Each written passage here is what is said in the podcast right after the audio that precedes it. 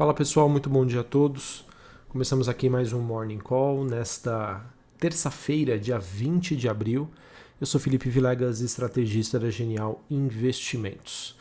Bom, pessoal, nesta manhã os ativos de risco, em especial as principais bolsas globais, Estados Unidos, Europa, estão mostrando algum sinal de fadiga, né? E esse movimento não começa hoje. Esse movimento acaba acontecendo desde ontem, em que nós já tivemos né, uma sinalização de realização, realizações de lucros, e o mesmo acontece nessa terça-feira, com futuros de ações nos Estados Unidos e bolsas europeias recuando.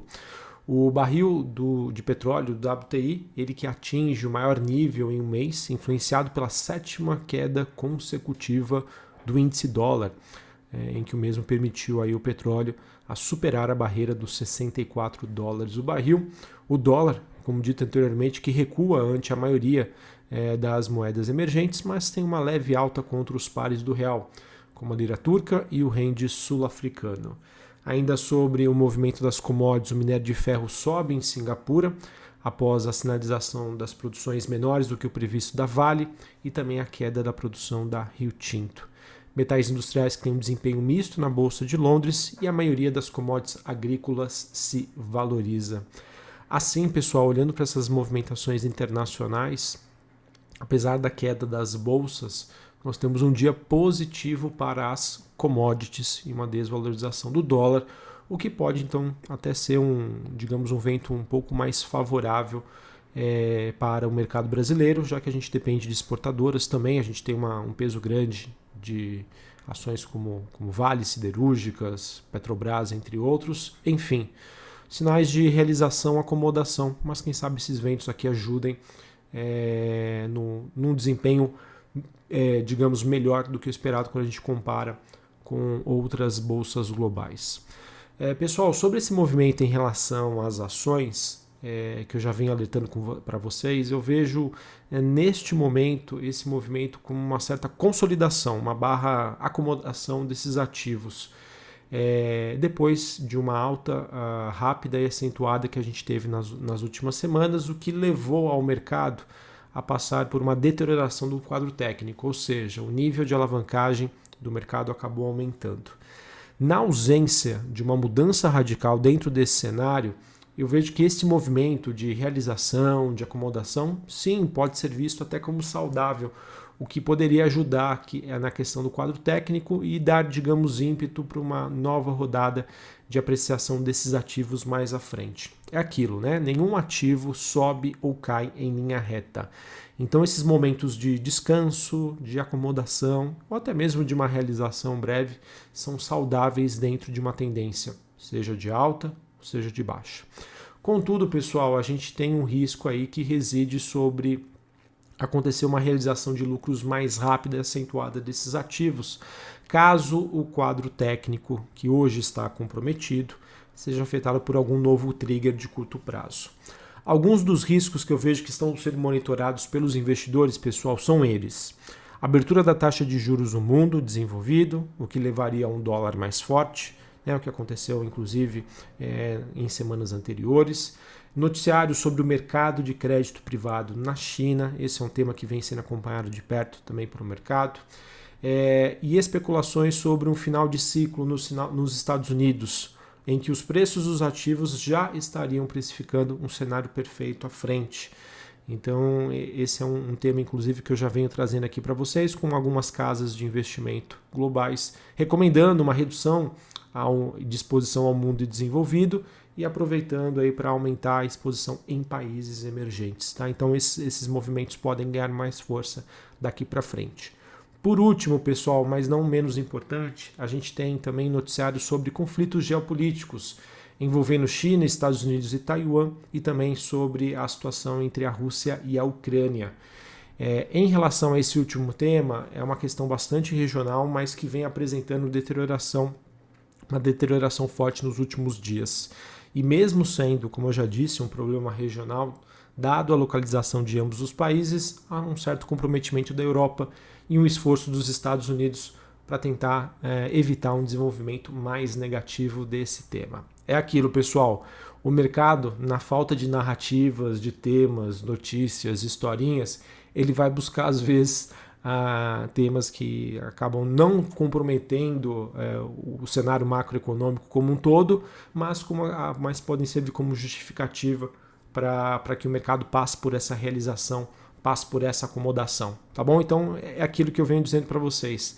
Daqui para frente, pessoal, eu vejo que a gente começa a se questionar sobre uma assimetria um pouco mais negativa em que notícias negativas acabam tendo um peso muito mais significativo do que notícias positivas. Então vai ser uma questão de tempo, uma curva de aprendizagem para a gente dar tempo aí para o mercado se acomodar, para diminuir a sua alavancagem, ao mesmo tempo que a gente pode conviver lá na frente com um noticiário mais positivo e que a gente consiga ver uh, os ativos novamente numa movimentação de alta seguindo a atual tendência, beleza?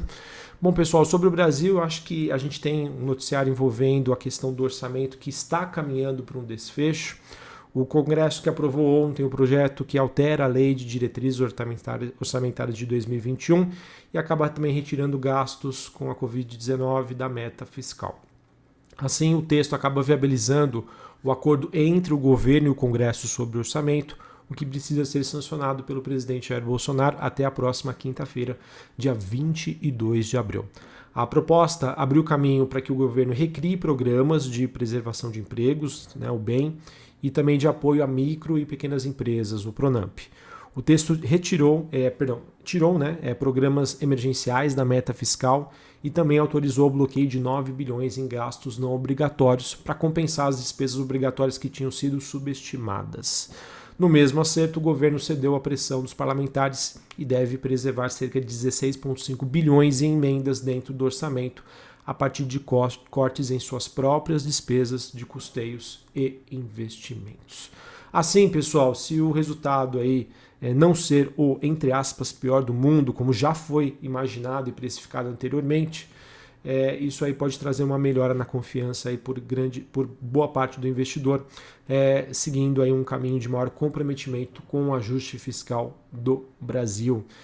E sem sombra de dúvida, né, todos esses temas, com essa questão do orçamento, um discurso ontem menos negativo envolvendo o novo CEO da Petrobras, né, que teve novamente o seu compromisso com a política de preços, com a desalavancagem e também sinais de melhora na situação da pandemia, sem sombra de dúvida, é, melhoram aí o otimismo do, do, investidor em relação ao Brasil. Brasil que sim oferta os seus prêmios, né, as suas oportunidades, é, ao mesmo tempo que a curto prazo, né, a depender das movimentações globais, pode ser mais ou menos influenciado. Tá bom? Então, é, vamos acompanhar, pessoal. Ainda vejo espaço para um bom desempenho é, no cenário de curto prazo aqui no Brasil por conta desse noticiário, mas claro, tudo isso depende de, uma, de um movimento bastante comportado é, dos ativos lá fora sobre esse tema que eu trouxe para vocês anteriormente.